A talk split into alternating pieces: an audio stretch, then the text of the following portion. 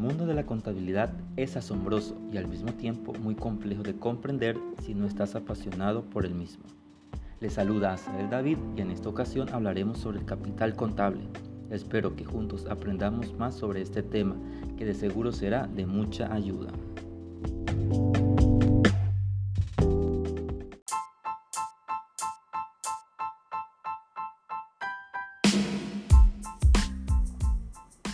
Para comenzar, será necesario tener en cuenta qué es el capital contable, el cual este designa la diferencia entre el activo y el pasivo de una empresa. Es decir, refleja la inversión de los propietarios en una entidad y consiste generalmente en sus aportaciones, más o menos sus utilidades retenidas o pérdidas acumuladas, más otros tipos de superávit, como el exceso o insuficiencia en la acumulación del capital contable y las donaciones.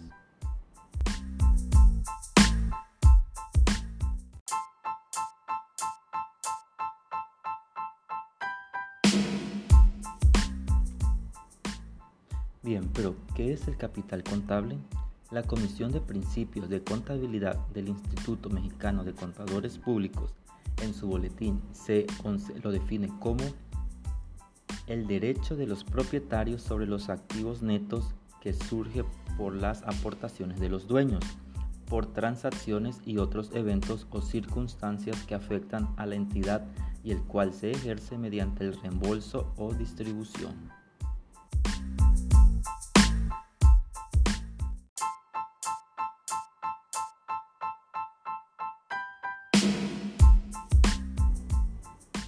El capital contable se constituye por una integración muy precisa, el cual ayudará de cierto modo a las empresas y organizaciones. Está integrado por el capital social, aportaciones, donaciones, utilidades retenidas, ya sea por estar en la reserva o por ser pendientes de aplicar, pérdidas acumuladas y actualización del capital contable. Son algunos rubros que el capital social integra.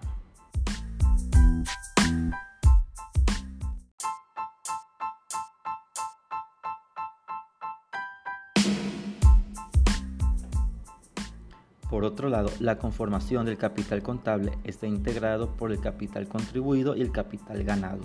El capital contribuido se refiere a las aportaciones de los dueños y donaciones recibidas por la entidad. Dentro del capital contribuido tenemos el capital social, que se define como el conjunto de aportaciones de socios o accionistas, considerando en la escritura constitutiva o en sus reformas.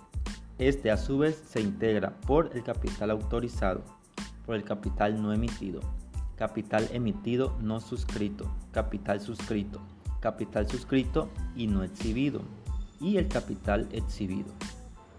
Ahora bien, el capital ganado, por su parte, se refiere al resultado de las actividades de la entidad y de otros eventos o circunstancias que le afecten como el ajuste, por su recuperación de los cambios a los precios que se tengan que reconocer.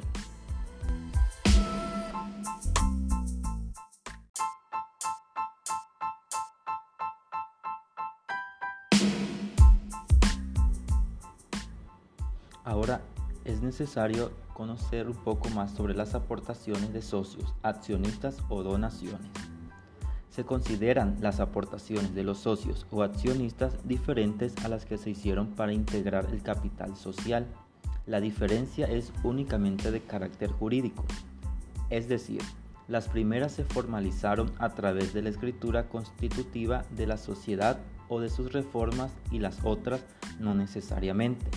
Las primeras fueron protocolizadas por notario público, en este concepto se encuentran las aportaciones para futuros aumentos del capital, las primas sobre ventas de acciones, las aportaciones suplementarias en la sociedad de responsabilidad limitada. Esto se encuentra en el artículo 70 de la Ley General de Sociedades Mercantiles. Para que las aportaciones para futuros aumentos de capital se consideren como capital, deben existir una resolución de la Asamblea de Socios o Accionistas que se capitalizará, de lo contrario debería formar parte del pasivo.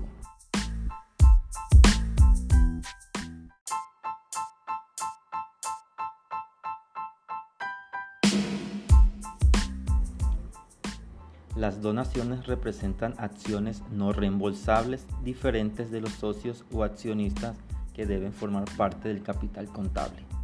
En los estados financieros, por la necesidad de una revelación clara y completa, es indispensable que dichas donaciones se presenten en un renglón separado haciendo un análisis o detalles de las circunstancias que lo dicten. Existen las aportaciones inmediatas, inmediatas y las aportaciones mixtas.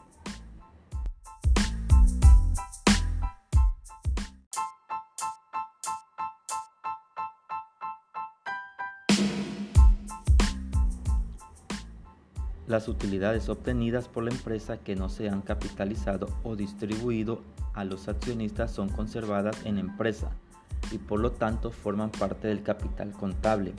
Estas se clasifican en número 1.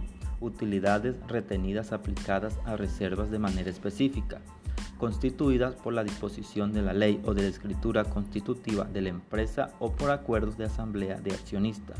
Número 2 Utilidades retenidas pendientes de aplicar. Es la parte de las utilidades retenidas que no han sido aplicadas para un fin específico y por consiguiente se encuentran libres. Están integradas por las utilidades acumuladas pendientes de aplicar de años anteriores y la utilidad o pérdida del periodo.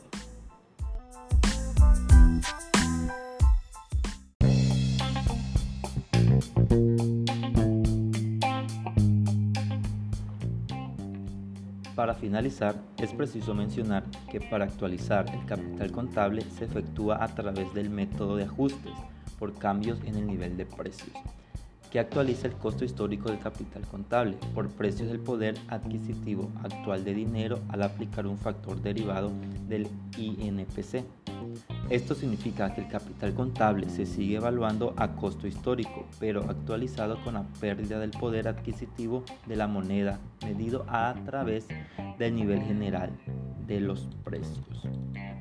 Espero que esta información sea de mucha ayuda. Así que se despide a Sael David y nos escuchamos en el próximo podcast.